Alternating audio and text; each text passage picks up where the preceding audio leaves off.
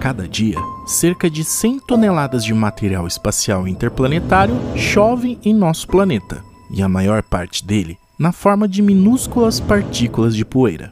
E às vezes, objetos espaciais maiores, do tamanho de cadeiras ou até mesmo do tamanho de carros, entram na atmosfera da Terra e criam meteoros realmente brilhantes mas que mesmo assim se desintegram e explodem conforme vão entrando na atmosfera da Terra. E na grande maioria das vezes, regiões rurais ou não habitadas acabam sendo os alvos mais comuns. E muito raramente, a cada duas décadas mais ou menos, objetos ainda maiores entram na atmosfera, como o objeto do tamanho de uma casa que cruzou o céu sobre Chelyabinsk na Rússia em 2013 causando ferimentos em pessoas e grandes prejuízos. Mas de vez em quando, alguns monstros maiores ainda também acabam passeando por aqui.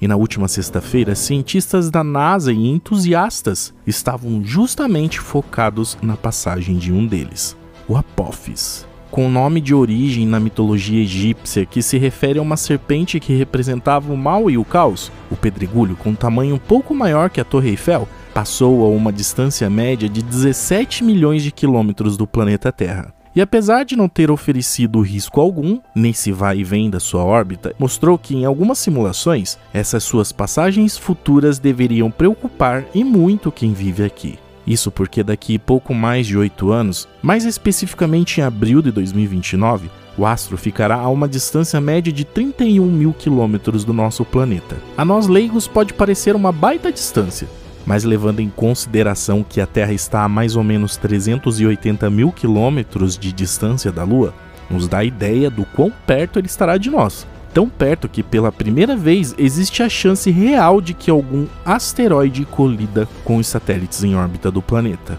E se um dia o destino dele for realmente um choque com a Terra, este evento poderá levar milhões de vidas e impactar o planeta todo, de uma forma que o homem moderno jamais teve a oportunidade de vivenciar.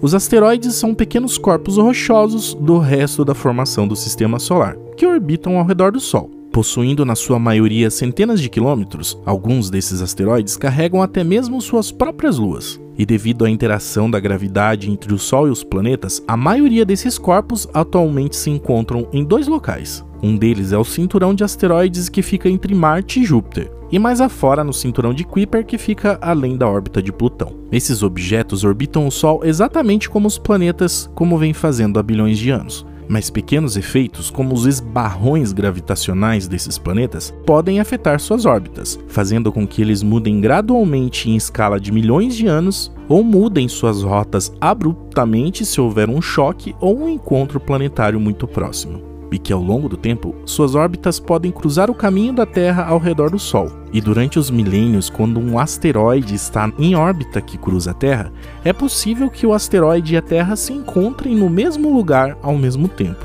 E então acontece a colisão.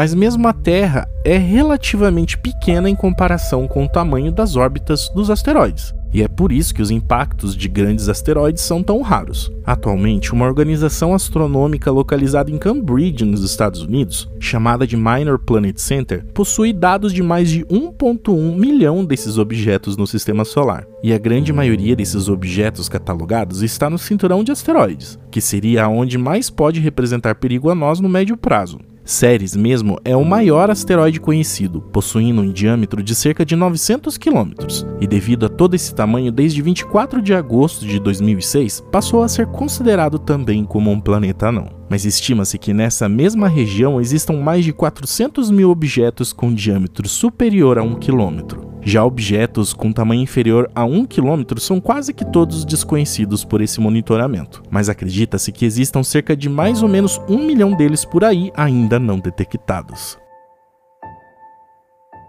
Com 370 metros de diâmetro, o Apophis ainda está bem longe do tamanho do objeto que colidiu com a Terra há 66 milhões de anos atrás e que levou o fim dos dinossauros. Naquela situação, estima-se que o objeto tinha cerca de 10 a 13 quilômetros de diâmetro. Mas apesar do tamanho menor, ele ainda representa um problema bem sério para nós, talvez um dos mais sérios já considerados nos últimos anos. Isso porque a NASA estimou inicialmente que a energia que o Apophis liberaria se atingisse a Terra em algum momento seria o equivalente a 1480 megatons, mas refinamentos mais recentes diminuem essa estimativa para 880 megatons. E como podemos ver, a potência de um choque desses caiu quase que pela metade, mas ainda é forte o suficiente para nos impactar significativamente. E a história nos mostra isso. Comparado ao que já vivemos no passado, no evento de Tunguska, estima-se que a potência do choque foi de 3 a 10 megatons. E uma das situações mais preocupantes que o homem moderno vivenciou aconteceu mesmo na erupção de 1883 do Krakatoa, onde o evento liberou uma força média de 200 megatons. E nessa época o mundo presenciou algo tão violento que pôde ser notado de alguma forma por praticamente todos os habitantes do planeta, independente de onde estivessem vivendo. Nessa ocasião, o evento causou mega tsunamis que mataram milhares de pessoas e alterou o clima do planeta por longos anos, o que foi chamado depois de Longo Inverno ou Inverno Vulcânico.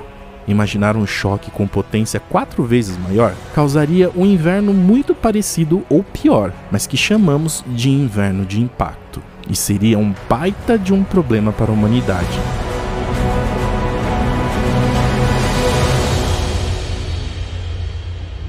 Os efeitos exatos de qualquer impacto variam bastante dependendo da composição do asteroide, localização e ângulo de impacto, mas a Fundação B612 fez estimativas do caminho do Apophis se o impacto com a Terra em 2036 acontecesse. Isso tudo como parte de um esforço para desenvolver estratégias para desviar a rota desse objeto. O resultado é um corredor estreito chamado de Caminho de Risco, que inclui a maior parte do sul da Rússia, costa da Califórnia e México e também entre a Nicarágua e Costa Rica, cruzando também o norte da Colômbia e Venezuela, e terminando no Atlântico, um pouco antes de atingir a Guiné-Bissau. E apostando bem baixo, se o impacto hipotético da Apophis ocorresse em países como a Colômbia e Venezuela, que estão no caminho de risco, levaria à morte de mais de 10 milhões de pessoas. Já o impacto a vários milhões de quilômetros da costa oeste dos Estados Unidos produziria tsunamis e efeitos devastadores que poderiam levar ao desaparecimento de até 25% da população humana. E para somar a essa desgraça, dependendo da localização e do tamanho do impacto inicial, o custo dos esforços de recuperação e limpeza do estrago podem ser tão altos que resultaria numa crise econômica para quem sobreviver ali.